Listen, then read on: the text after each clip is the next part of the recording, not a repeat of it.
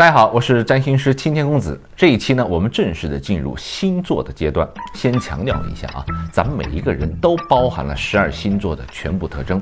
然而呢，我们每个人又都是独特的个体，不应该被简单的归为某个星座所代表的特点。星座只是一种描述人性的方式，它们并不能够完全定义一个人的性格。和行为，当我们用占星术、用星座来理解人性的时候呢，应该采取那种开放的态度啊，不要把星座的特点看作刻板的这种标签化，而是要把它们看作是我们探索人性的一种工具。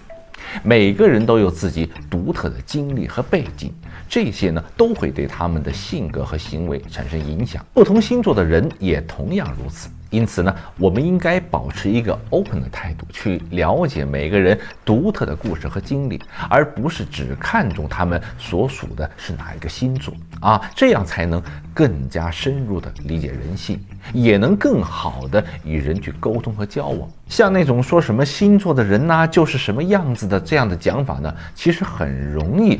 造成给星座贴标签的这种思维方式啊，本来您对占星还有点兴趣的，结果被这种标签化的这么一说，就会让人有一种先入为主的刻板印象。什么我这个朋友是处女座的，所以他很挑剔啊；我那个朋友是狮子座的，所以很爱现霸道。这就像是在你的心里面呢种下了一颗种子，早晚碰上这个星座的人，你心里的那颗种子呢，它就会发芽。因为先入为主的观念就会对这个人产生评判，而这个评判绝对是不客观的。特别是对占星一知半解的人啊，就会戴着有色眼镜去看人。你以为很懂别人，识人有术，其实啊，你得罪了人还不自知。其实咱们把十二星座的每一种表现形式都用来对照自己身上的种种特质，哎，这个时候就叫做通过他人照见自身了。当你看到金牛座的缺点的时候，哎，你看看你自己金牛座落入的那个宫位有没有这个问题呢？看看自己的金星是不是也不自觉的有这种能量产生呢？啊，这才是成长。真正的正确打开方式，占星只是借助十二星座的特质，讲述每个人与生俱来就拥有的天赋秉性。就算是同一个星座，能量状态不同，表现出来的形式呢，也会有层次高低之分而已。而且每一种能量，每个人使用的领域也不同。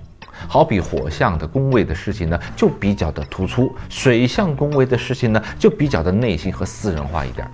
用金牛座举个例子啊，金牛座是土象的固定星座，在能量比较低的这种状态的时候呢，就会表现为对物质很执着，追求色身香味触的感官娱乐享受啊；比较高的时候呢，就会表现为对自己的内在的价值很固很执着。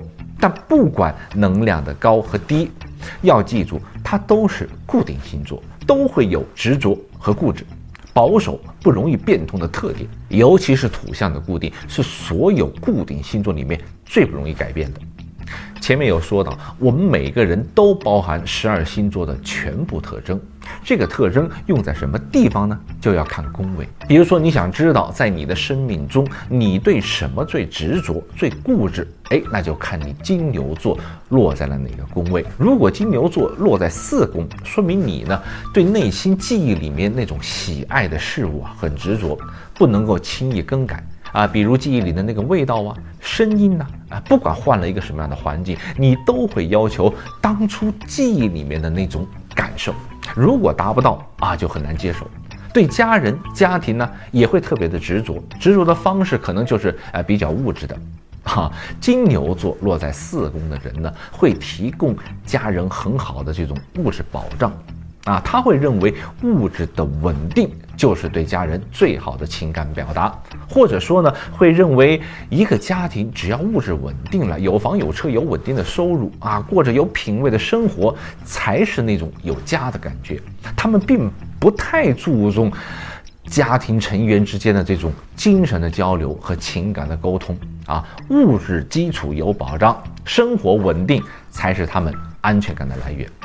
比如再比如在家庭的家事的装修上面呢，也会强烈的按照自己的喜好的这种风格来做。那如果金牛座落在了十宫呢，他就执着于用物质金钱来证明自己的社会价值。十宫是我们的身份标签，虽然十宫的身份标签都离不开物质基础，因为毕竟十宫它也是个土象的宫位，但金牛座落在十宫最看重物质的。啊，比如说有的艺术家呀、哲学家呀、科学家呀，他们只是在乎自己研究的这个领域中取得的一些成就，有了成就，有了名声，有了荣誉，就等于有了身份标签。但金牛座落在了十宫的人呢，就会特别的固执的认为一定要赚很多钱，有了很多资产。才叫有社会地位。说了这么多，现在您呢就可以查看一下自己的星盘，金牛座落在了哪个宫位？这个宫位就是你最执着、最固执、保守、不容易改变的地方。好，下一期的内容呢，我们就来分析人之初的白羊座。OK，我是占星师青年公子，想通过占星了解并掌握自己人生的朋友，请不要忘了订阅我。我们下期见，拜拜。